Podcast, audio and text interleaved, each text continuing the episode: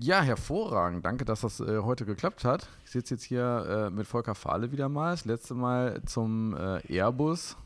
Dann kam ein langer Lockdown und äh, jetzt sitzen wir zur nächsten Podcast-Folge hier zur äh, SR71, die von Revell dieses Jahr noch auf den Markt kommen wird. Ja, unsere SR71 in 1 zu 48 ist jetzt ähm, im Testshotlauf soweit fertiggestellt und äh, die letzten Korrekturen werden ausgeführt. Es gibt viel zu erzählen um diese SR71. Ja, in der Tat. Und äh, es ist immer noch was anderes, wenn man drüber liest, äh, als wenn man dann so die, die ersten fertigen Testshots äh, vor der Nase stehen hat. Wir hatten im Vorgespräch schon mal kurz äh, das eben angerissen. Hast du die jetzt selbst gebaut, so wie sie äh, hier vor uns steht? Die habe ich selbst gebaut. Also sämtliche Testspritzlinge in den einzelnen Phasen müssen persönlich vom Produktmanager gebaut werden, um Erfahrungen mit den Besonderheiten des Modells zu erlangen und äh, zu wissen, wo sind die Kniffe, wo muss ich äh, gewisse Hinweise für die Bauanleitung geben. Und diese Bauanleitung muss natürlich einen perfekten Zusammenbau garantieren späterhin. Wie äh, kam es überhaupt zur, zur Entscheidung, die SR-71 zu bauen? Kannst du das so ein bisschen Revue passieren lassen?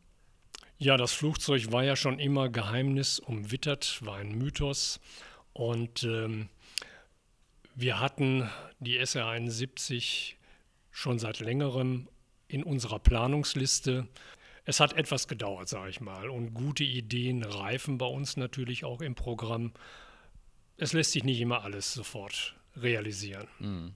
Was macht denn jetzt genau dieses Modell der SR71 ähm, in den 1 zu 48 so besonders? Ja, das Modell äh, hat einmal eine überragende Länge von 68 Zentimetern, ähm, ist sehr detailliert im Inneren aufgebaut, das heißt durch die äh, Spanten und die Querverstrebungen sehr, sehr solide, zeigt äh, einen sehr detaillierten Triebwerkseinlauf bzw. den Nachbrenner, Konus mit unheimlich vielen Details. Ja, detailliertes Cockpit, Fahrwerk und ist wirklich ein relativ schweres Objekt. Also man soll es nicht unterschätzen, obwohl keine Außenlasten da dran sind. Die S71 hat ja nun keine Aufhängung für Zusatztanks mhm. oder was auch immer. Ähm, ist es ein relativ gewichtiges Modell geworden. Wie nah sind diese, diese Spanten und die Verstrebungen innen drin äh, sozusagen an denen, die auch im Original Stabilität geben? Recht nah, weil wir hier ja über einen recht langen Rumpfkörper verfügen und äh, da natürlich dann äh, die Verwindungsfähigkeit des Modells irgendwo mit berücksichtigen müssen. Das heißt, auch wir haben eine, eine lange Zentralstrebe und äh, entsprechende Abstützungen zu den Seiten hin im Inneren verwirklicht. Und es dauert also wirklich et, äh, etliche Zeit, bis der Rumpf fertiggestellt ist und die Arbeiten mit Tragfläche, Triebwerke und so weiter äh, fortgesetzt werden können. Hm. Kannst du ein bisschen beschreiben, wie ihr ähm, bei zum einen der Informationsbeschaffung zu dem Modell, aber auch dann zur, äh, zur Umsetzung vorgegangen seid? Ja, die Informationsbeschaffung war recht schwierig, weil echte Originalpläne gibt es zu der Maschine nicht. Ähm, sämtliche Unterlagen wurden damals in den 60er Jahren aufgrund der Anweisung des Verteidigungsministeriums äh, vernichtet. Ach was? Ja, vernichtet, die gab es nicht mehr, okay. um im Prinzip keine Möglichkeit zu bieten, dass andere Staaten die SA-71 nachbauen können. Mhm. Wir mussten uns jetzt also auf Fotos bzw. Äh, Pläne und Zeichnungen in unterschiedlichen Medien Magazinen, Internet und so weiter verlassen und haben es dann aber hinbekommen. Äh, eine Originalvermaßung wurde von mir und unserem Designer Eckhard Weber in Duxford an der SR71, die dort im Museum, im Imperial War Museum steht, vorgenommen. Da haben wir zwei Tage lang die Maschine fotografiert, vermessen und alle Details erfasst. Wie nah kommt ihr dann tatsächlich äh, an so ein Exponat im Museum ran? Ja, ich sag's mal so. Ähm, wenn wir uns mit Revell vorstellen, das Ganze hat natürlich eine gewisse Vorlaufzeit, ähm, genießen wir schon ein gutes Willkommen. Mhm.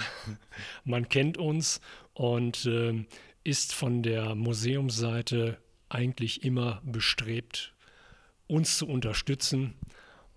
Wir werden natürlich dann auch äh, das Museum später auf unserer Verpackung oder in der Bauanleitung erwähnen. Und ähm, dadurch gibt es dann natürlich nochmal weitere Möglichkeiten, so ein bisschen Werbung zu machen. Mhm. Und ähm, einen kleinen Obolus muss man in der Regel bezahlen, weil äh, wir sind dann innerhalb der Absperrung tätig gewesen und ähm, das ist natürlich auch ein Aufwand für das Museum. Mhm. Aber ohne diesen Fototermin, ohne diesen direkten Kontakt ähm, geht es nicht. Und das war also immens wichtig. Die Maschine in Duxford ist die einzige, die außerhalb der USA überhaupt in einem Museum zu sehen ist. Es gibt keine weitere Maschine weltweit. Alle anderen, das heißt 20 Maschinen, sind übrig geblieben. Äh, stehen in den USA. Wie sehr ist man bei so einem Job gefährdet, äh, dass irgendwann Leute vom Verteidigungsministerium vielleicht noch um die Ecke kommen und fragen, was machen Sie da in unserem Flugzeug, auch wenn es hier in einem Museum steht? Ähm, naja, äh, das kann theoretisch passieren, aber die SR-71 ähm, ist ja nicht mehr das ganz große Geheimnis. Mhm. Ähm, das war vielleicht anders in den 60er, 70er Jahren, 80er Jahren, als sie noch aktiv im Dienst war. Bis 99 äh, ist die letzte Maschine geflogen. Mhm. Die wurde da erst außer Dienst gestellt. Und ähm, es könnte sein, dass wir eine Sicherheitsüberprüfung bekommen, aber das ist in den letzten Jahren eigentlich nicht passiert. Mhm. Ist die Frage, wenn äh, sich dann jemand das Modell hinterher anguckt und möglicherweise Details rausfindet, äh, die man jetzt ohne Pläne eigentlich nicht hätte wissen können oder so, habt ihr halt sehr genau nachgeguckt im Museum. Da haben wir sehr genau nachgeguckt. Glücklicherweise sind in Duxford auch zwei Triebwerke ah, okay. auf einem Display-Stand äh, zu sehen und ähm, die haben wir uns natürlich auch ganz genau angesehen, fotografiert und wir haben sie im Modell als separate Displaymodelle äh, auch realisiert. Das heißt, wir haben in der äh, Bausatzversion einen Displayständer, der im unteren Bereich beide Triebwerke sehr detailliert zeigt. Mhm. Das heißt, äh, die Triebwerke, da sprechen wir vom J58. Richtig, das ist das J58-Triebwerk.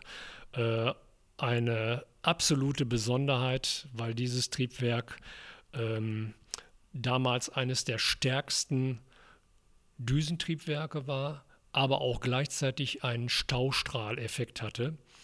Und äh, dadurch wurde dann diese wahnsinnige Geschwindigkeit von Mach 3,5 erreicht. Mhm.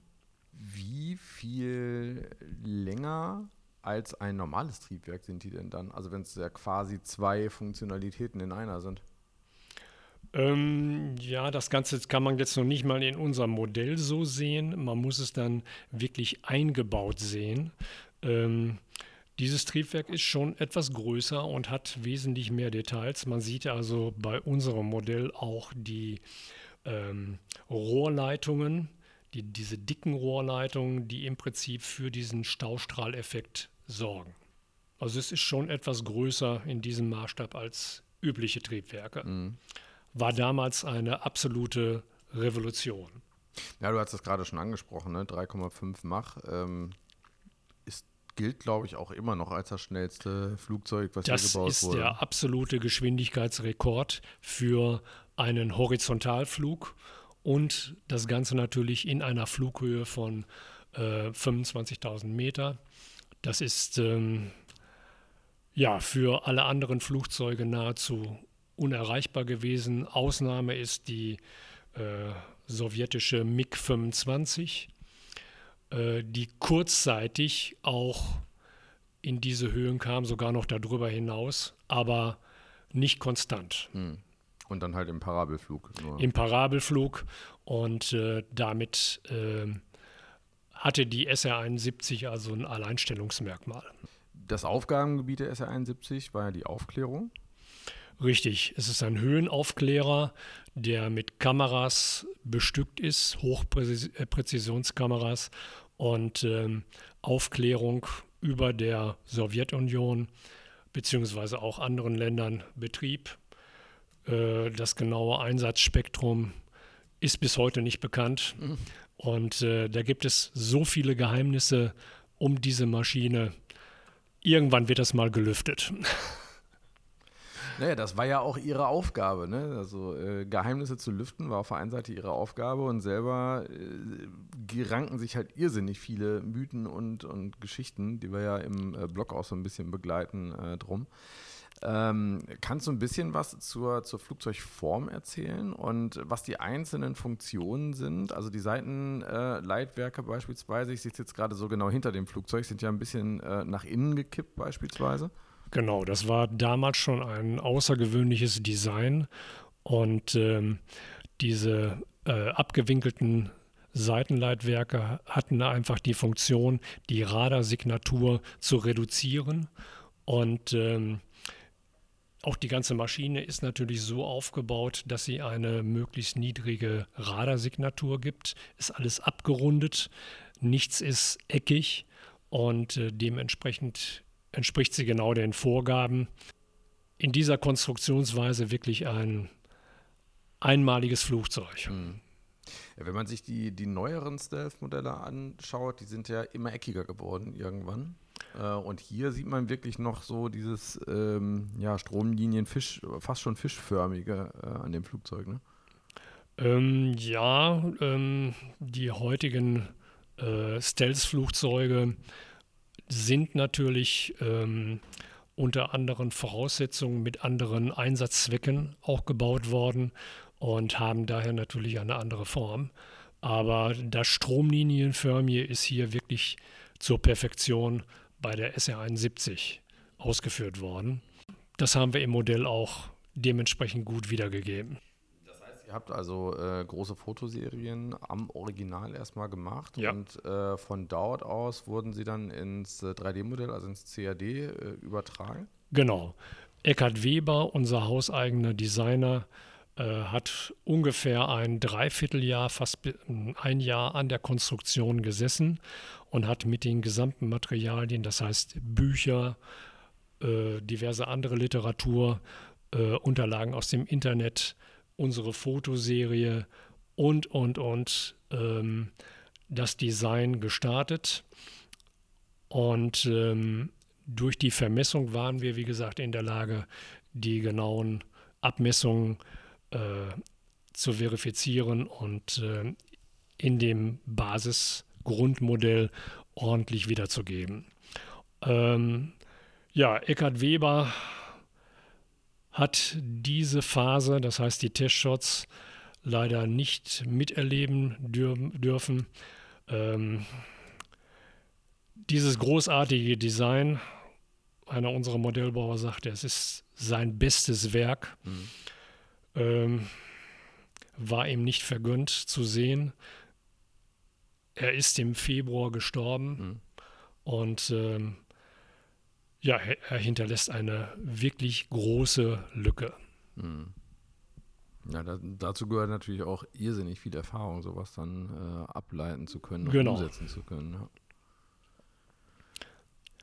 Diese Erfahrung hat er also in den letzten Jahren, Jahrzehnten durch äh, zahlreiche Modellkonstruktionen bewiesen, sei es jetzt eine Focke-Wulf 190 oder eine Piper Super Cup äh, auch im Schiffsbereich war er tätig, wirklich universell mhm.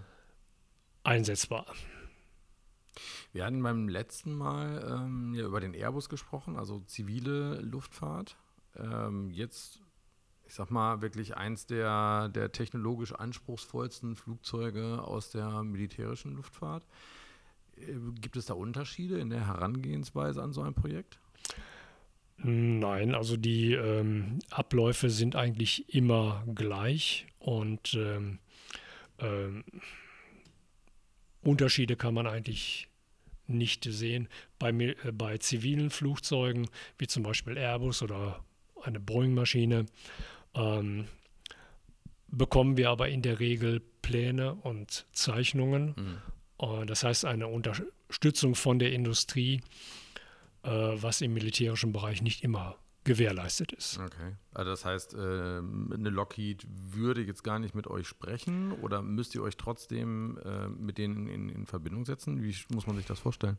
Ähm, wir haben bei diesem Bausatz oder beziehungsweise bei der Vorbereitung des Projektes natürlich auch bei Lockheed angefragt. Mhm. Ähm, das heißt, über unsere Lizenzagentur die äh, für diese Projekte verantwortlich ist in den USA. Ähm, leider war das Ergebnis so, dass keinerlei Antwort kam und ähm, die SR-71 weiterhin geheimnisumwittert ist. Ähm, es war klar, dass wir da kein Material bekommen. Mhm. Insofern haben wir uns selber auf den Weg gemacht und äh, diverse Zeichnungen und äh, äh, Veröffentlichungen studiert und dementsprechend dann unser Modell konstruiert. Mhm. Jetzt hast du ja, ähm, das ist die erste, die du gebaut hast, oder hattest du von den allerersten Testshots auch schon eine gebaut? Äh, von den allerersten Testshots habe ich äh, Sektionen gebaut, aber nicht komplett. Und ähm, da hat dann unser Modellbauer der späterhin auch das äh, Verpackungsmodell äh, erstellen wird jetzt. Der hatte den Bericht geschrieben, beziehungsweise ich habe das mit ihm erarbeitet. Die zweiten Testshots waren jetzt schon äh, perfekter, auch von der Oberfläche, von den Oberflächendetails. Und äh, dieses Modell habe ich jetzt selber gebaut. Das hat zweieinhalb Tage gedauert mit entsprechenden Stunden auch bis in den Abend hinein. Muss man immer sagen, eigentlich ohne Anleitung, weil die Anleitung entwickelst du ja dann auch dabei äh, eigentlich erst, ne? Genau, die Erfahrungen, die beim Bau des äh, Testshots gesammelt werden, äh, Kniffe, Besonderheiten, nochmal spezielle, ähm, ja, wie soll man sagen, Hinweise, mhm. äh, beziehungsweise ähm, Problemstellen, die genau erläutert werden müssen. Das sind alles Dinge, die bei den Testshot-Bauten ähm, zutage kommen und die dann in die Bauanleitung einfließen, die aufgrund der groben ähm, Assembly, äh, also Bauanleitung des Designers, äh, hier noch einmal genau erarbeitet werden. Versuche mir das gerade vorzustellen. Du hast ja dein, dein fertiges CAD-Modell erstmal und dann muss ich als Designer ja auch rangehen und muss das erstmal in Einzelteile zerlegen. Genau. Die dann auch wiederum sinnvoll in die Spritzlinge reinpacken, äh, sodass daraus dann hinterher das gesamte Modell wieder entstehen kann. Da fließt ja schon mal eine Menge Hirnschmalz rein. Also bei solch einem Bausatz ist es generell so, dass zuerst im Prinzip die generelle Geometrie passen muss. Mhm. Also ich habe im Prinzip eine Grundzeichnung, die absolut maßhaltig ist und ähm, wenn die in allen Bereichen stimmt, werden im Prinzip die einzelnen Sektionen aufgelöst. Das heißt, dann geht man ins Cockpit rein, man geht in den Fahrwerksbereich rein, in den Triebwerksbereich, in Außenlasten bei anderen Modellen und so weiter. Das, die, das Konzept muss natürlich vorher stehen. Mhm. Was will ich bei diesem Modell realisieren? Ähm, Im Vorfeld müssen Kalkulationen berücksichtigt werden, welchen VK-Preis, also Verkaufspreis, will ich im Prinzip erreichen und ähm, Verpackungsgröße und so weiter. Es sind unheimlich viele Punkte zu berücksichtigen. Na gut, hier hast du ja noch sogar zwei Punkte, hast du eben schon angesprochen. Du hast einerseits die Größe ähm, des, der Verpackung oder dann auch das Gewicht hinterher natürlich noch, was ja auch mit zu Buche schlägt. Wenn du jetzt mal so auf den, auf den ersten Bau äh, zurückblickst, kannst du schon mal so zwei, drei Highlights nennen, auf die sich äh, Modellbauer dann beim Zusammenbau freuen können, die halt äh, besonders sind oder besonders viel Spaß machen, besonders herausfordernd sein können?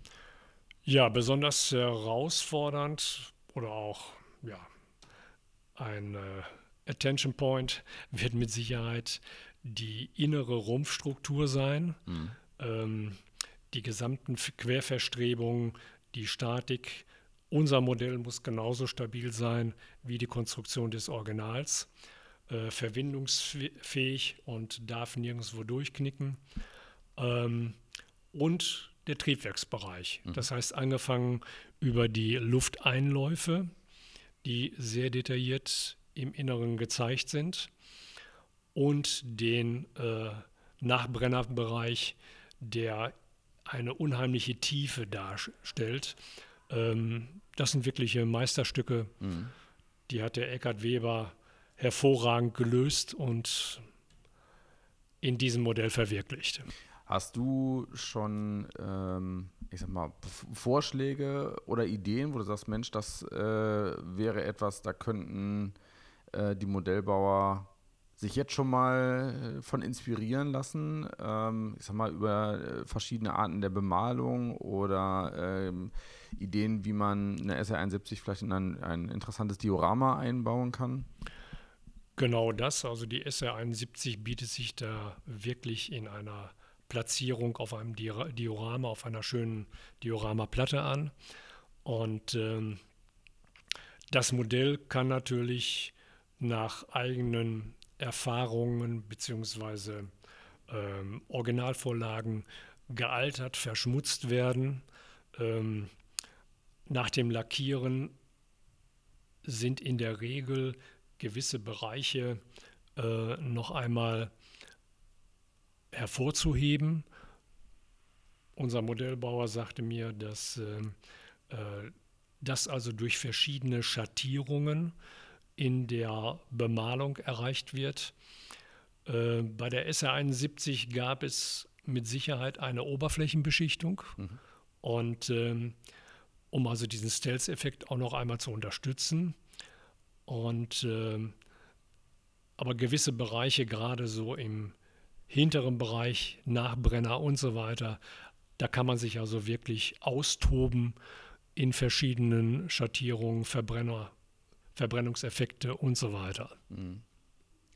Ähm, hast du da noch einen Tipp? Du hast jetzt ja das Original äh, quasi vor dir stehen gehabt, wie man diesen Stealth-Effekt ähm, er erzielen kann bei der Bemalung hinterher. Also es ist ja nicht einfach nur ein, ein Schwarz, ne?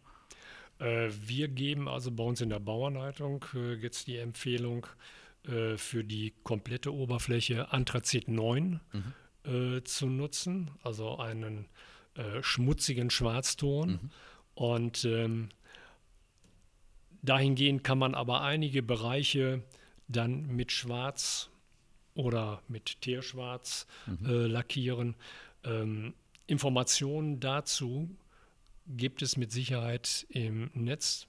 Man muss sich nur mal die Originalfotos angucken, ja. dann entdeckt man immer wieder Bereiche, die ähm, gesupert werden können. Ja. Wie gesagt, wir äh, erzählen im, im Blog bis zum Erscheinen äh, des Bauersatzes ja noch die ein oder andere Hintergrundgeschichte auch des, äh, des Originals. Du bist ja selber nun, denke ich, sehr tief auch in die Geschichte äh, des Flugzeugs eingetaucht. Äh, was sind so die bemerkenswerten Anekdoten, äh, die dir noch so im Gedächtnis geblieben sind zum Flugzeug? Ja, äh, es gibt eigentlich nur Mysteriöses über die SR-71 zu berichten. Beispielsweise, dass die Maschine am Boden undicht war wie ein Sieb. Die wurde also nie voll betankt. Vor dem Start wurde die Maschine nur ein Viertel betankt. Aha. Und äh, dann erst in der Luft in großen Höhen per Tankflugzeug komplett mit äh, Kerosin beladen. Der Grund ist äh, ganz einfach. Äh, die gesamte Konstruktion der Maschine, sie besteht aus Titan, lässt sich im Prinzip nicht so weit absolut dicht zusammenfügen. Es gibt überall Spalten, teilweise sind es 5, 6 Millimeter Ja. zwischen den einzelnen Sektionen. Und ähm, die gesamte Konstruktion, die SA71, wird erst in großer Höhe bei der Reibung, die dort entsteht, dicht. Die Flächen erhitzen sich auf äh, bis zu 5000 Grad, wie ich mal gehört habe. Und äh, dementsprechend, also in einigen Bereichen, dementsprechend ist eine große Hitze vorhanden. We- Weißt du, ob die das vorher mit einkalkuliert haben oder ist, das, haben, ist denen das erst aufgefallen, als das Ding dann leckend auf dem Rollfeld stand? Äh, Also es war so, dass in der Erprobungsphase äh, die Erfahrung gemacht wurden, dass die Maschine ähm, voll betankt einfach nicht äh, am Boden stehen kann. Und äh, das hat man dann durch die weiteren Testflüge und Bodentests in Erfahrung gebracht. Dazu muss man ja auch noch wissen, dass äh, der Sprit ja auch ein spezielles äh, Flugbenzin war, was, äh, wenn ich es jetzt noch richtig auf die Kette kriege, ein General der Air Force zusammen mit Shell entwickelt hat, um dann hinterher selber äh, quasi Projektmanager bei, bei, bei Shell hinterher für dieses Flugbenzin sozusagen zu werden. Und das war, ähm, glaube ich, auch eigentlich ein sehr, sehr zähflüssiges Zeug. Äh, was jetzt, also da konnte man wohl tatsächlich so wie sprichwörtlich den, den brennenden Streichholz reinwerfen. Das ist so erstmal gar nicht äh, angegangen. Ja, äh, durch das Problem dieses äh, Leckens, die Maschine ist undicht, Mhm. ähm, musste also vermieden werden, dass sie, wenn zum Beispiel die Maschine mit dem Steiß oder bei geplatztem Reifen Bodenkontakt hat mit äh, Metallteilen, dass es dort zu Explosionen kommt. Und äh, dadurch bedingt wurde dann der Treibstoff ähm, so angemischt, beziehungsweise ein spezieller Treibstoff nur zur Betankung ähm, im Einsatz gebracht, der also einen niedrigen Flammpunkt hat. Also nur bei äh, Temperaturen über 100 Grad Mhm. entflammt. Mhm. Man konnte also in diese Pfützen unter dem Flugzeug hat man äh, brennende Zigaretten reingeschmissen und es passierte gar nichts.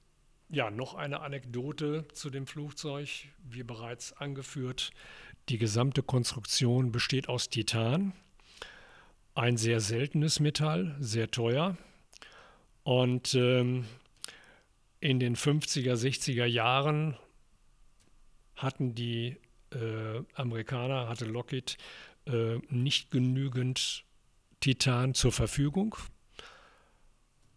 Ja, äh, Titan gab es aber in der Sowjetunion reichlich. Okay.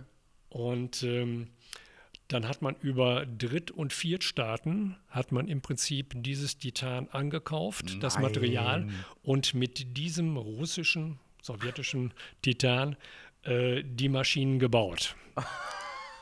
okay. Ja, gut, das sind natürlich wirklich Geschichten, die äh, Und dann dort über der. Sowjetunion Union wieder eingesetzt. die äh, Spionageflüge, sprich Aufklärungsflüge ausgeführt und äh, das Ganze also mit dem äh, eigenen Material. Ne?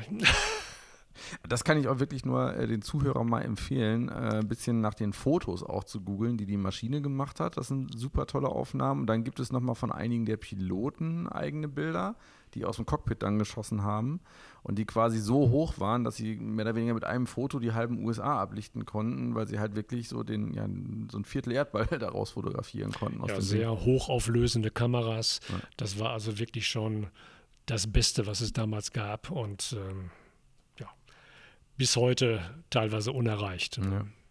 Ja gut, ein bisschen dann abgelöst, einerseits durch die Satellitenaufnahmen und äh, durch, die, durch die Drohnen, dann eben durch die Aufklärungsdrohnen, die dann irgendwann Genau. erschienen sind. Ne? Ich kann mich noch an eine Geschichte erinnern, die äh, ein ehemaliger Pilot von, dem, äh, von der SR-71, ich komme jetzt leider nicht auf den Namen, äh, in, einem, in einem Vortrag erzählt hat. Du kennst die äh, Tower-Überflugszene aus Top Gun? Mhm. die Nummer mit einer SR71, der halbe Tower ist, hat sich vor Angst in die Hose gemacht. Jahre später war der Kollege dann äh, als, als Co-Pilot in, ähm, in, einem, in einem Passagierflugzeug dann hinterher unterwegs und äh, hatte dann eine Stewardess oder so, also auf jeden Fall eine Ausbilderin, ich kriege die Geschichte jetzt nicht mehr ganz auf die Kette, aber die war auf jeden Fall mit im Cockpit und erzählte auf jeden Fall, dass mal eine SR-71, als sie auf dem Tower gearbeitet hat, daran vorbeigeballert wäre und er meinte, ja, ich weiß. Und sie, wieso wissen Sie das? Ich bin sie geflogen. und so haben sich die beiden dann irgendwie in einem anderen Cockpit wieder getroffen. Äh, damit, das dürfte einen ziemlichen Rums gegeben haben, wenn das Ding da dran vorbeigeflogen ist. Kuriose Geschichten, ja, vor allen Dingen, ähm, je nachdem, welche Geschwindigkeit sie ja. dann dabei erzielte, ähm, muss das also ein absolut überwältigendes Erlebnis gewesen sein. Ja. Wirklich bedrohend, klar. Ja. Wenn solch ein schwarzer Schatten über den Kopf zieht. Das ist, glaube ich, sehr, sehr beeindruckend. Wirst du sie dann äh, für dich auch nochmal bauen, wenn der finale Bausatz äh, da ist? Mit Sicherheit werde ich die SR71 äh, auch für mich bauen, für meine Sammlung. Ähm, wann das sein wird, kann ich natürlich noch nicht sagen. Ähm, es gibt noch viel zu tun. Ja, als erstes sind ja auch immer erstmal die Kunden dran. Die, also es gibt schon viele Leute, die wirklich mit den Hufen scharren und sich äh, irrsinnig drauf freuen auf den äh, Bausatz. Ich bin wirklich auch ganz, ganz gespannt. Super, Volker. Vielen, vielen Dank für die äh, Einblicke mal wieder in die, in die Entstehung äh, eines solchen besonderen Modells. Ja, es war mir auch eine Freude, äh, das Produkt, das heißt unsere Neuheit SR71, vorstellen zu können. Und ähm, ja, es ist das Highlight in diesem Jahr ja. und wird hoffentlich viele Endverbraucher, viele Modellbauer begeistern können. Da bin ich mir sicher. Die nächsten Schritte sind jetzt, na gut, die Anleitung jetzt äh, dementsprechend aufzubereiten, ne, mit, den, mit den Informationen, die du gesammelt hast. Und dann den finalen die finalen Werkzeuge äh, zu bauen. Ne? Genau, mit den äh, Tischspritzlingen, die wir jetzt erhalten haben, ähm, werden wir also die Verpackungsillustration, mhm. das Abziehbild und die Bauanleitung weiter vorantreiben. Ähm, das Abziehbild ist eigentlich schon fertig. Es wird ein großer Abziehbildbogen sein mhm. mit vier äh, Versionen. Mhm. Und äh, dann haben wir die Bauanleitung, die jetzt im Prinzip mit den finalen Testshots äh, genau erstellt werden kann. Mhm. Die Bauanleitung basiert zu einem großen Teil auf den 3D-Daten, die wir zur Verfügung haben vom mhm. Formbau bzw. von der Konstruktion. Und äh, damit lässt sich also sehr genau darstellen, wie die Teile montiert werden müssen, was beachtet werden muss. Wir bleiben gespannt. Vielleicht machen wir einfach nochmal äh, eine, eine finale Folge, wenn dann äh, das fertige Produkt da ist und wir gehen das dann auch nochmal Stück für Stück durch. Super, vielen, vielen Dank. Ich habe zu danken. Bis bald, tschüss. Bis bald, tschüss.